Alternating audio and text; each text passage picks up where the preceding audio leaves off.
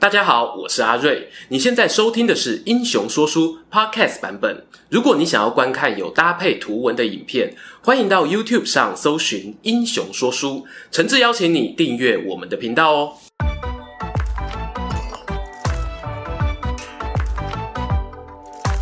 Hello，英雄说书的观众朋友，你们好，我是说书人阿瑞，替大家带来精彩的英雄故事。今天呢，要来跟大家聊一个我原本不太想讲的话题。不是啊，流量什么的吼，有的话是不错啦，但真的呢不是主要原因。我会重新呢把这支影片脚本拿来拍，最大的考量是呢，它还蛮有启发性的，有助于我和观众朋友一起思考，我们要如何看待历史事件中的阴谋论。为了方便说明呢，我就内举不避亲，在大家最熟悉的三国故事里找案例，从一个蜀汉黑历史聊起。江湖传言呢，诸葛亮啊建议关羽守荆州，是想要借刀杀人，巩固自己的权力地位，真的是这样吗？判断真假之前呢，我们先查询一下这个消息的来源。我认为呢，可以追溯到明初国学大师章太炎先生的著作《求书》当中。要知道啊，太炎先生呢受过专业的史料考证训练，同时呢，也对于自己所处的清末明初的政治局势非常关心。求这个字呢比较罕见啦，有逼迫、为难的意思。我猜章太炎编写这本书的目的呢，很可能是想要借由爬梳中国历史上的重要事件，进而呢阐述他对于革命啊、社会改造的看法。书中收录了许多他在十九世纪末发表过的精彩论文。注意，重点来喽，在《求书正葛》第三十六这个章节中，作者写下了几段文字，大意是呢，关羽啊在荆州吞败仗之后。诸葛亮没有积极派兵去救援，很多人觉得诡异啊。其实呢，这是有原因的。作者认为呢，诸葛亮应该是师承春秋法家的思想。法家的信徒最担心的就是国家权柄下落，落到一些派系领头羊手上。为了避免这种情况发生，诸葛亮呢曾经建议刘备除掉养子刘封，也对彭样、李严等人下过手。而关羽呢，他是当代数一数二的猛将，在蜀汉功劳很大，又没有犯什么罪，动手除去他呢，会让其他人不服。但是不去压抑他，未来刘备的儿子接班后，又会面临危机。所以呢，诸葛亮不惜牺牲荆州当做代价，也要取关羽的性命，这是为了国家存亡，而不是单纯的嫉妒他。话讲到这里呢，作者还补充一个例子哦。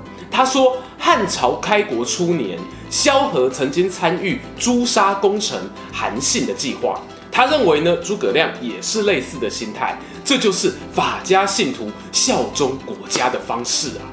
看到这里哦，我知道很多观众朋友忍不住要从荧幕里冲出来翻桌了，太扯了吧？证据在哪里呀？其实呢，不用你们翻桌，写这篇文章的章太炎老师自己就先翻了。要知道啊，《求书》里面收录的论文有不少都是他二三十岁的早期作品。当时呢，年轻气盛，语不惊人死不休是可以想象的。等到后来哦，郎休夸五回啊，思想呢也比较圆融。回头看看少年的想法有没有吓到读者，不知道。但是呢，自己啊先吓出一身冷汗。于是，章太炎很勇敢的以今日之我挑战昨日之我，调整了当时的论文，将正格呢改为私格，推出全新的威力加强版。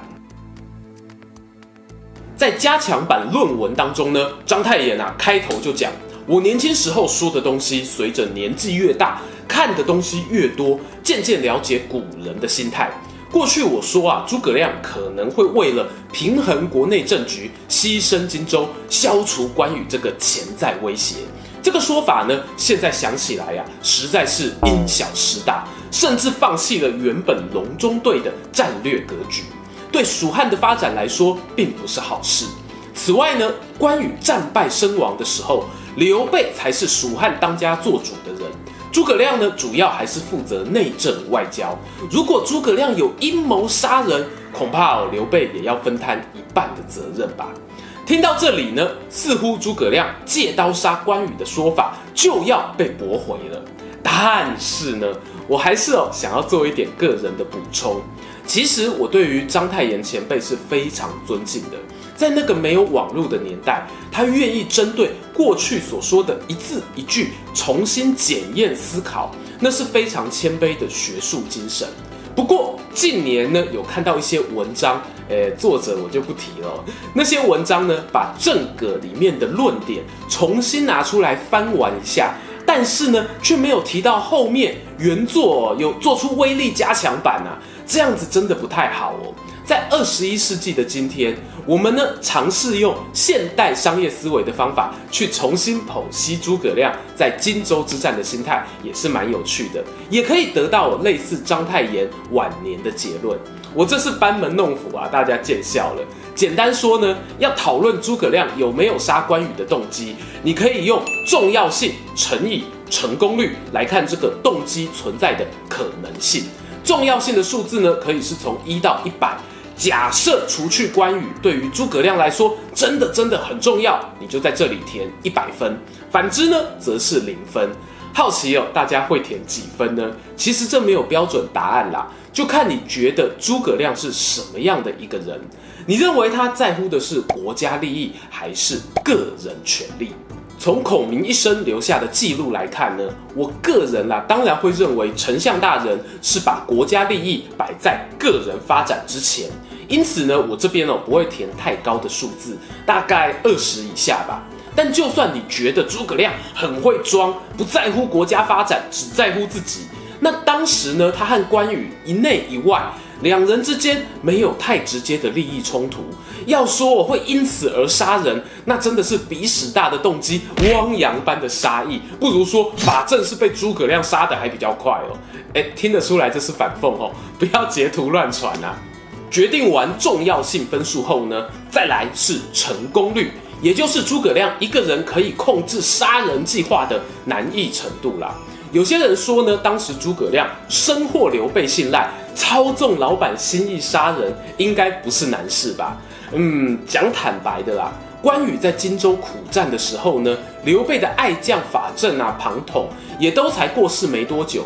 诸葛亮虽然有受信赖，没错，但国家大事最后真正做决定的还是刘老板啊。刘备哦，可不是阿斗呢。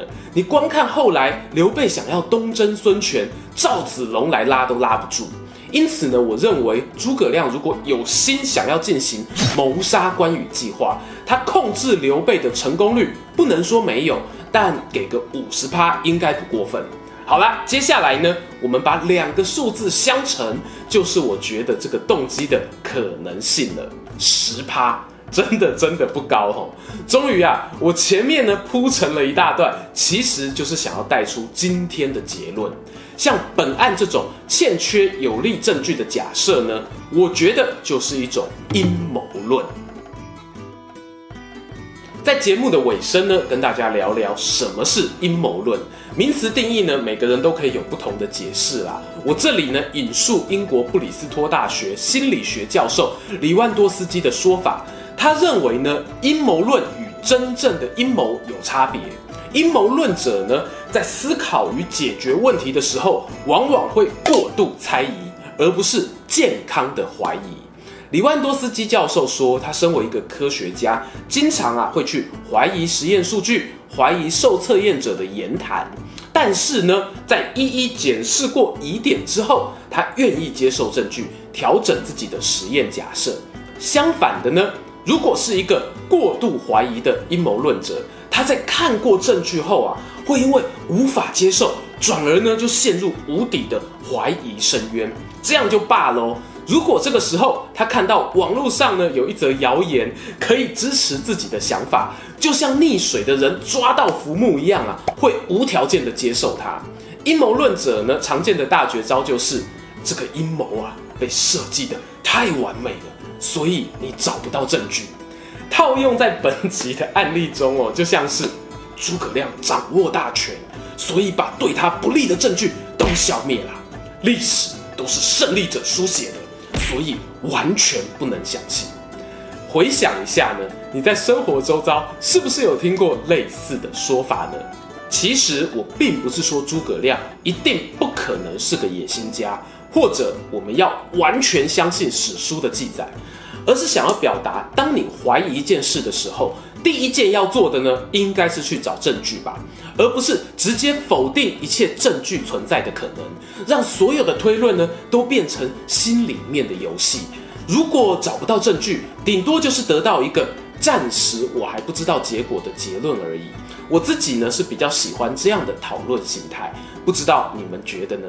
荧幕前的观众朋友，你有没有遇过很难搞的阴谋论者？他们有没有什么经典的发言？欢迎哦，大家在底下留言跟我分享。听说我订阅英雄说书的朋友都很优质呢，不订阅一下吗？我们下次见。喜欢今天的故事吗？英雄说书需要你的支持，让好故事被更多人听到。动动手指订阅我们频道，打开小铃铛，选择接收全部消息，这对创作者的帮助非常非常大。如果你还想要给我们更多鼓励，也可以扫描加入会员 QR code，用每个月一杯咖啡的钱赞助我们的内容创作。这里是英雄说书，我们下次再见，拜拜。